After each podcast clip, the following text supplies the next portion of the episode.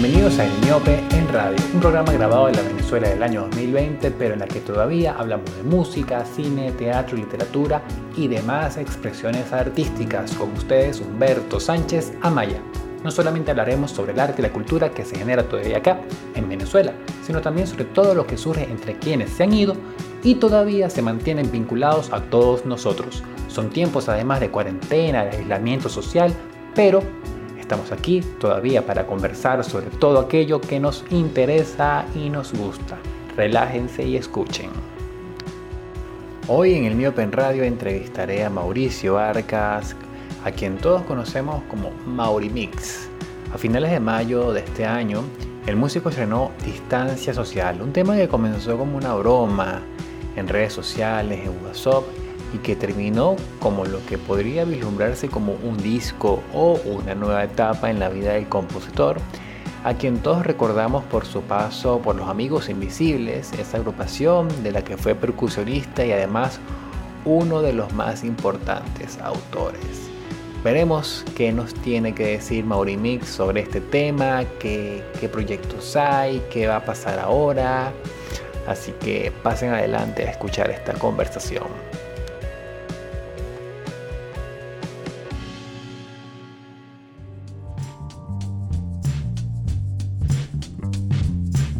En línea tenemos a Mauricio Arcas. ¿Cómo estás, Mauricio?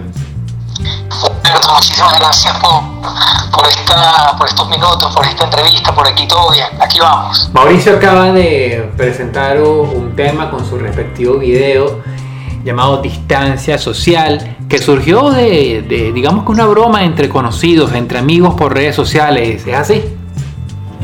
Sí, tú sabes que, bueno, de hecho la canción empezó como una, especie de broma que hice yo, no de broma, pero sí como un juego que hice yo en, redes sociales, en Instagram, donde se me había ocurrido este coro, un día que estaba ahí sentado en la computadora, se me ocurrió este coro y dije, oye, bueno, distancia social, tal, y como que me gustaron los acordes, hice una cosa muy pequeña, lo puse en Instagram y como que, bueno, les gusta esto, y un montón de gente mucha gente me escribió como directo y, oye, pero ¿por qué no la terminas? Está súper chévere, está pegajosa, tal. Y dije, bueno, déjame terminarla y volví a invocar a la musa, llegó, la terminé y luego pasó de esa broma a, se la mostraron los amigos, músicos, que les gustó y me dijeron, no, yo colaboro contigo, yo te grabo la guitarra, yo te grabo el teclado, yo te grabo no sé qué. Y así se fueron sumando muchos amigos y como en este, esta era de, de, de, videos que todos son tan caseros, le dije como, oye, ¿me pueden mandar parte de, cuando están grabando? Sí.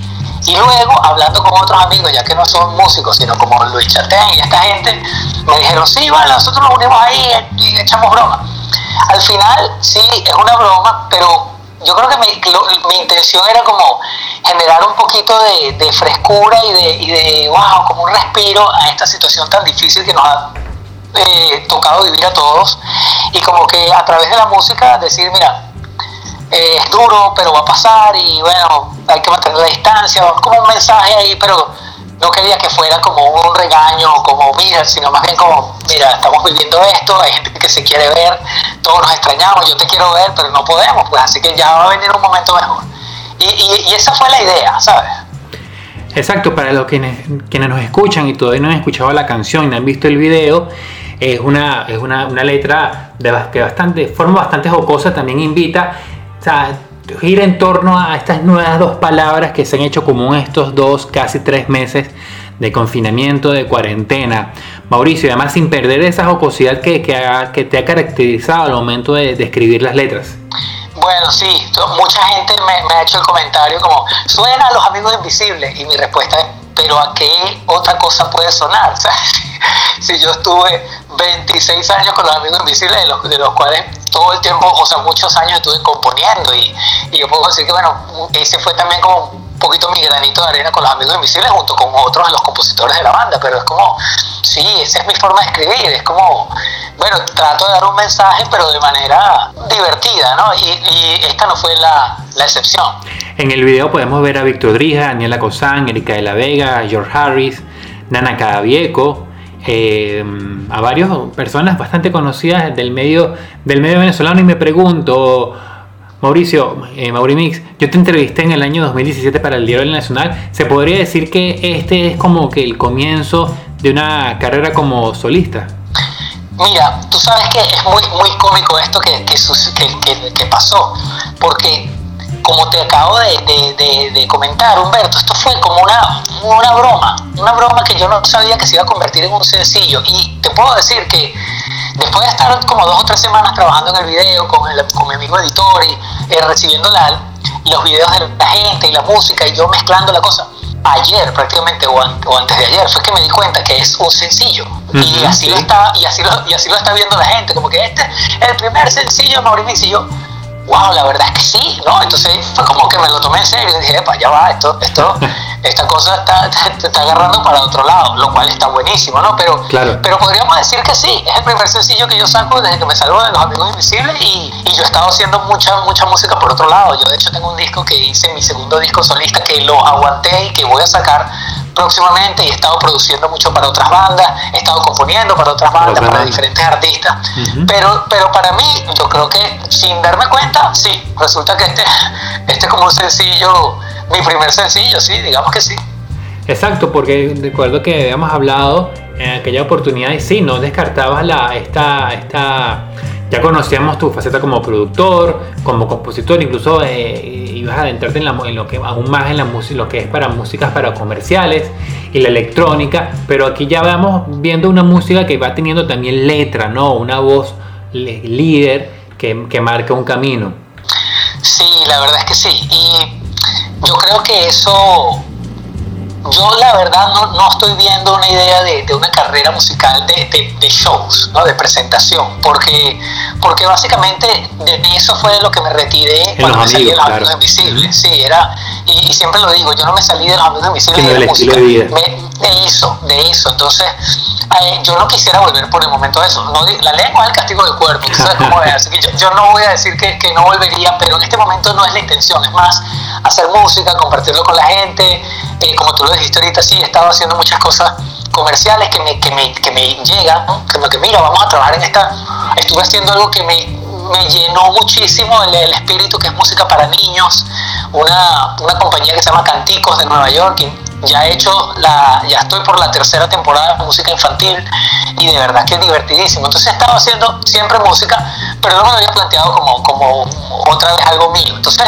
digamos que sí, esta es como una ventana ahí, de, tengo muchas canciones que, que creo que puedo terminar, producir y que vayan como en esta onda, ¿no? De, de música como bailable, que, que, a mí me gusta y que, y que, y que puede construir en eso que tú estás hablando de, de, esta, de esta salida de Maurimix como artista otra vez.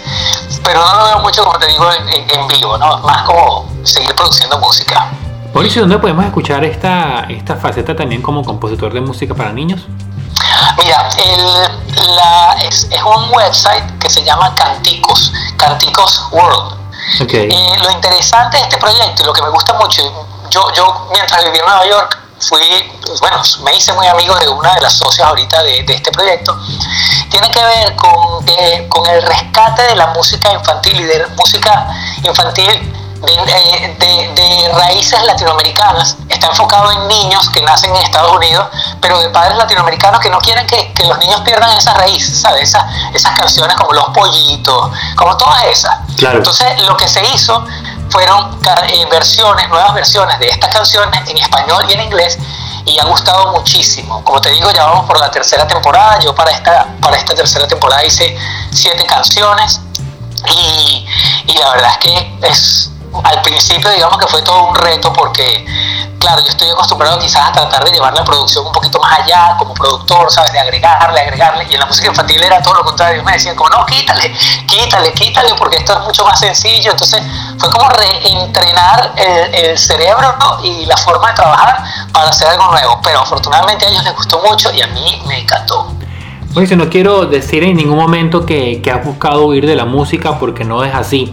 ¿No? Pero sí quizás has buscado eh, adentrarte a ella de otra forma, bien sea como productor, en esta, en esta ocasión como, como compositor o arreglista para música infantil, para comerciales, pero no siente que en cierta forma el estilo o, esa, esa, ese protagonismo de que has tenido, porque fuiste uno de los, de los principales compositores, los amigos, al final como que te jala otra vez nuevamente a, escribir y a mostrar la canción y que, sale, y que la canción tenga la letra y que esa letra sea de Mauricio Arcas y todo el mundo la identifique?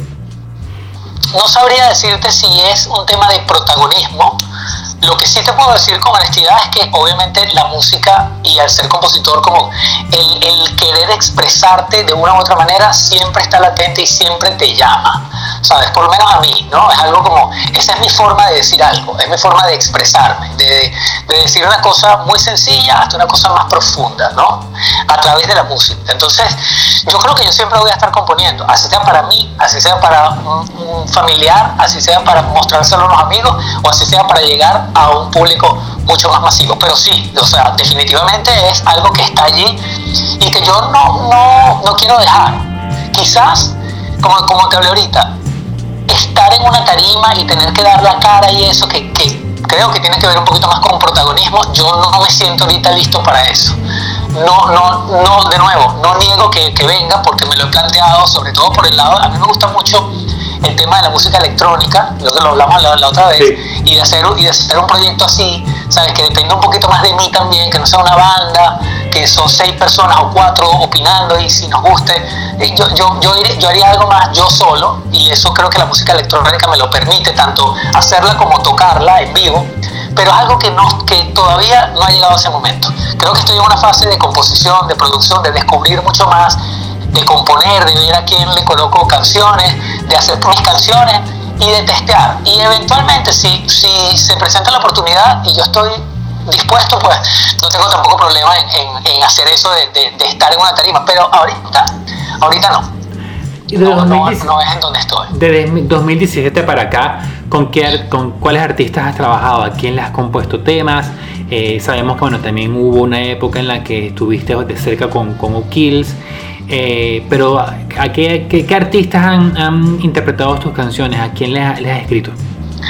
Mira, este, eh, tú sabes que el tema de la, de la composición es bien, es complicado, sí. porque tú sabes que, que, a veces uno, o sea, hay, hay, hay, la verdad es que uno puede componer con muchos artistas, pero detrás siempre hay una máquina, ¿no? Y, y que, que, que, es difícil atravesar si uno no está muy bien conectado. Para, para ser un compositor que, que conecta muchas canciones, oye, tú tienes que estar muy metido. La palabra mafia no me gusta, pero más o menos, ¿sabes? Es un, es un círculo bien cerrado. La Porque, claro, como dicen Sí, los compositores que están montados en una no quieren, no le dan espacio a nadie. Entonces, yo, como te digo, después de haber pasado tantos años con los amigos invisibles y en un estatus que yo en el que yo me sentía muy bien, arrancar como de cero a, pelear con gente por, por, por montarme en un lugar no era mi intención para nada. Yo he trabajado con Víctor Drija hemos hecho muchas cosas juntos, algunas más importantes que otras. He trabajado aquí con unos artistas que se llaman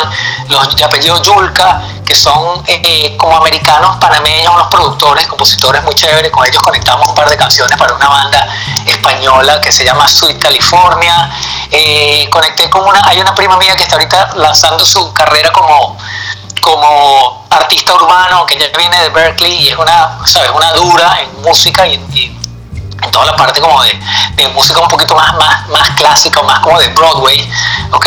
Eh, como la parte de musicales, pero bueno, está lanzando esto y, le gusta. Ella se llama María Pino. Ok.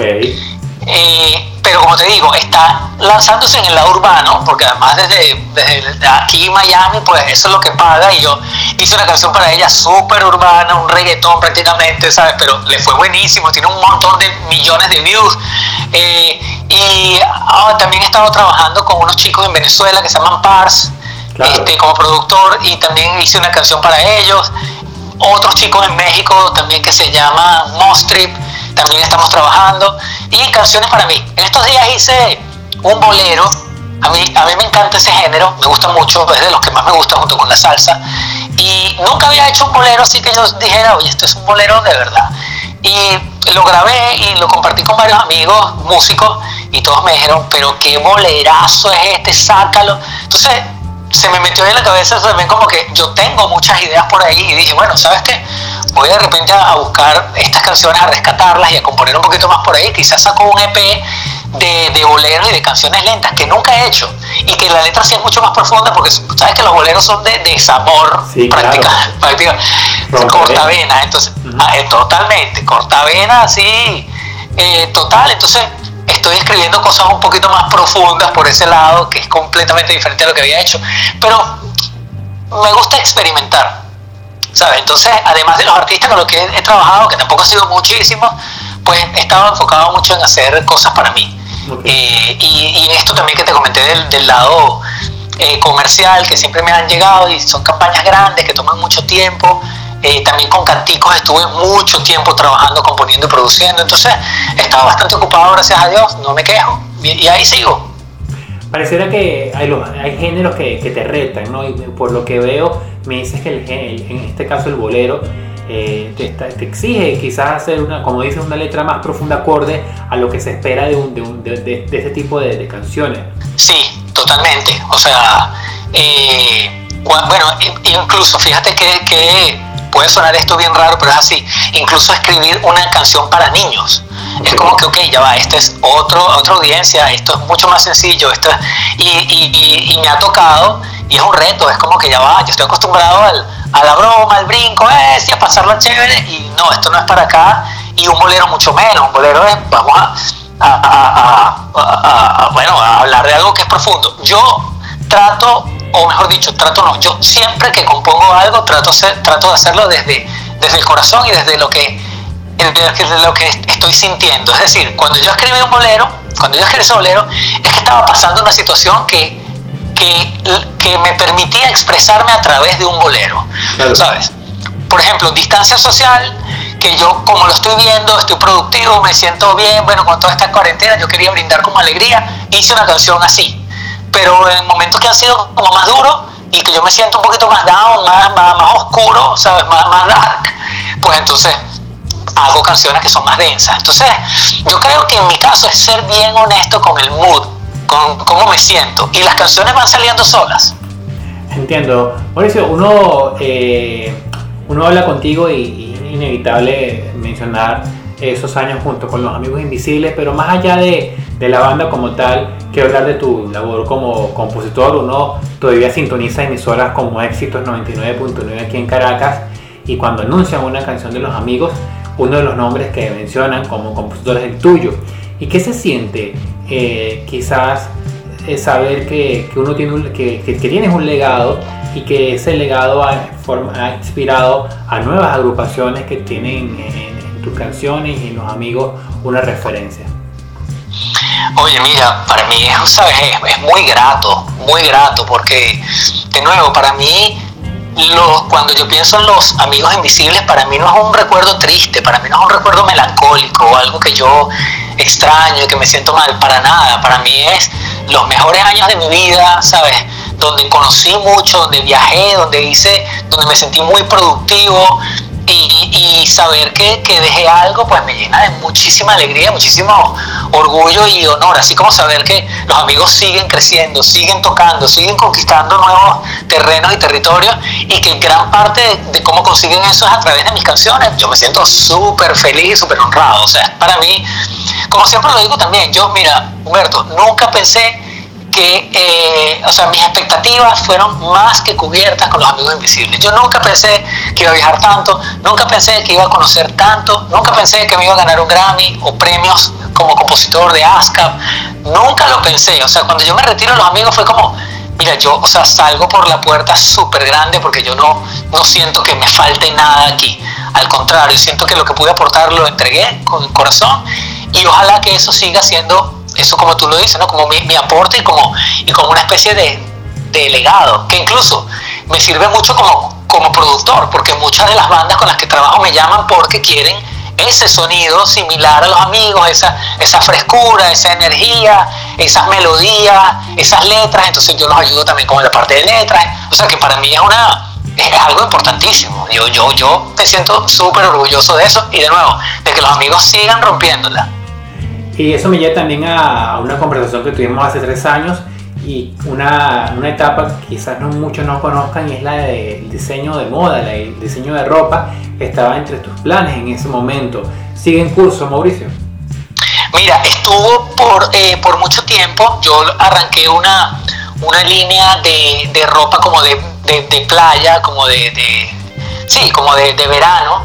Este, acá estuvimos, tuvimos la, la, la dicha de, producir unas, unas cuantas colecciones, de, incluso de vender en algunos resorts y se estaba moviendo, pero aquí yo creo que quizás el, el, el bueno, parte del aprendizaje, ¿no?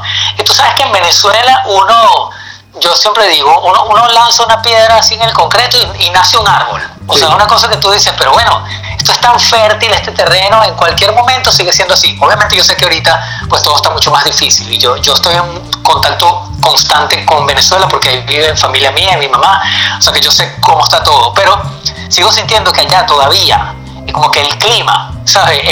Eh, favorece. Aquí Aquí es diferente, aquí la competencia es mucho más grande, aquí tú tienes que tener un buen plan de negocio, aquí tú tienes que tener otra estructura.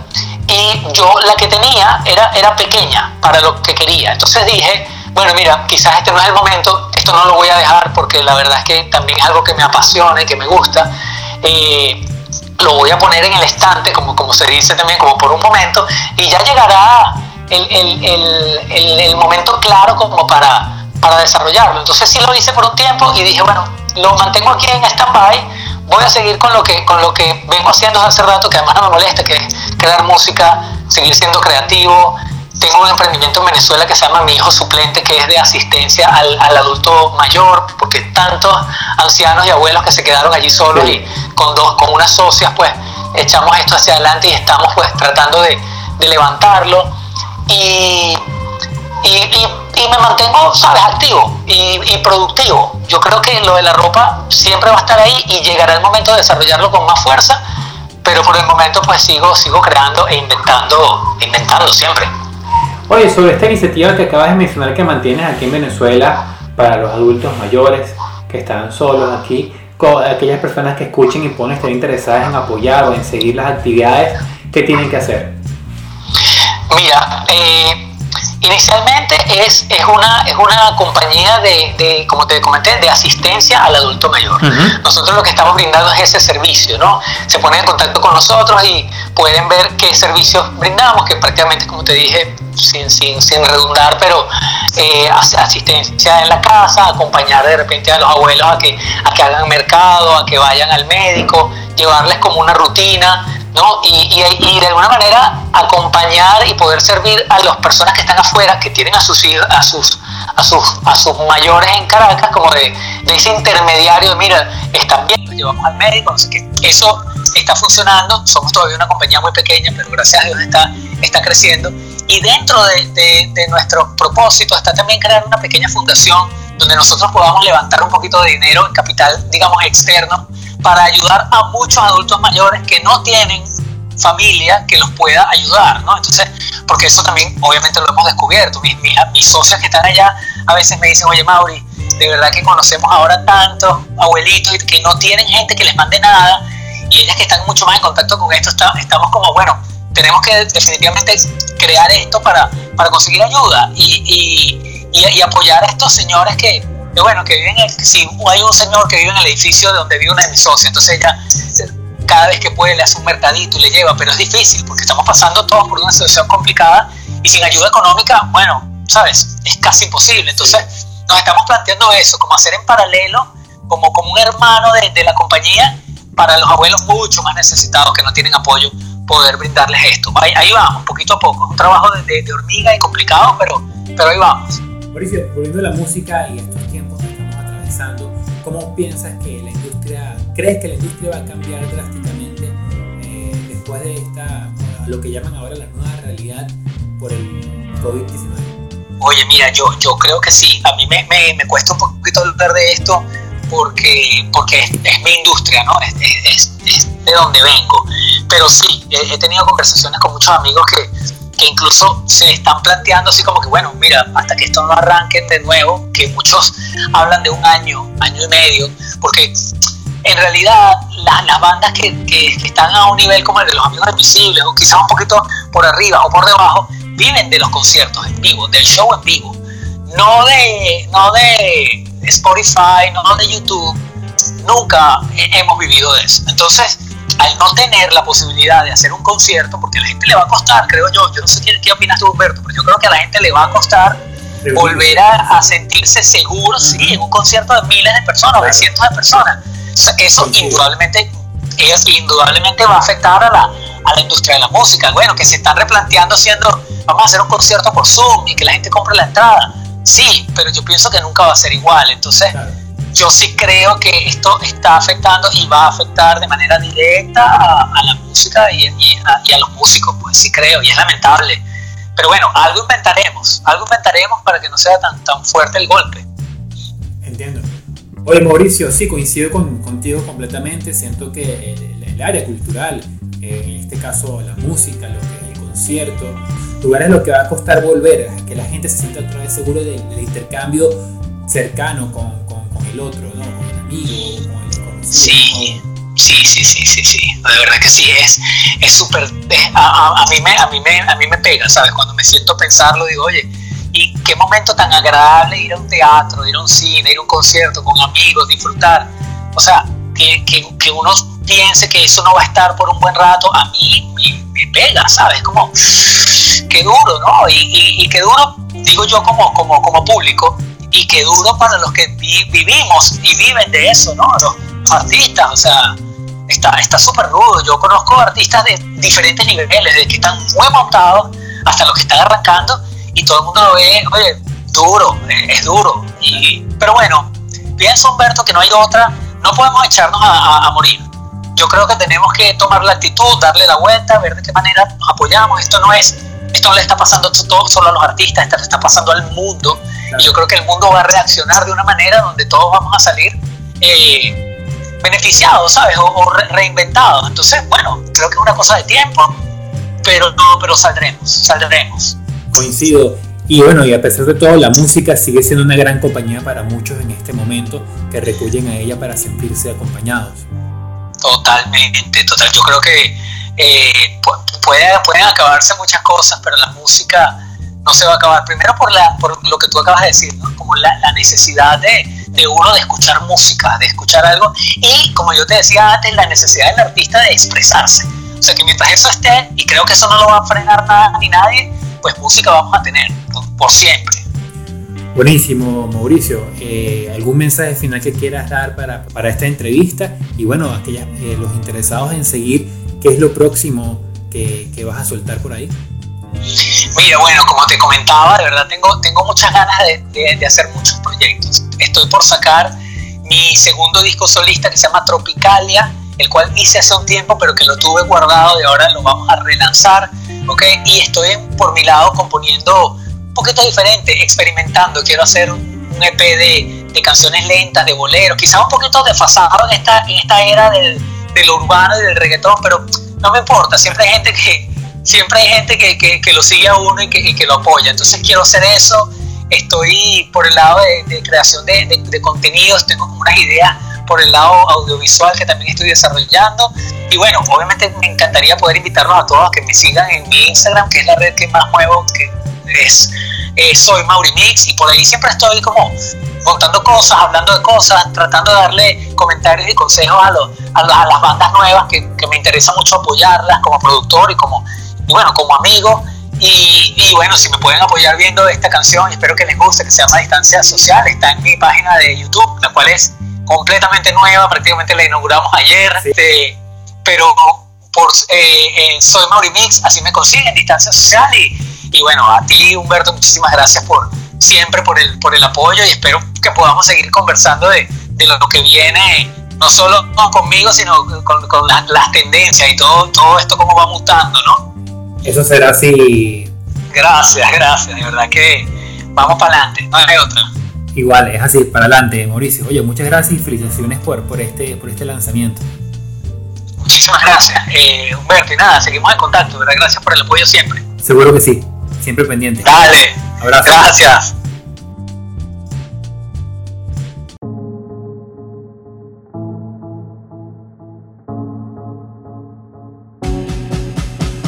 Gracias por escuchar esta edición del Miopen Radio. Les habló Humberto Sánchez Amaya. Este programa fue grabado el 19 de mayo del año 2020 en Caracas en tiempos de cuarentena. Por los momentos no estamos en los estudios de Humano Derecho de Estación, pero volveremos. Los créditos de la emisora, Melanio Escobar en la dirección, Génesis Zambrano en la coordinación y Héctor Meneses en la coordinación de audio.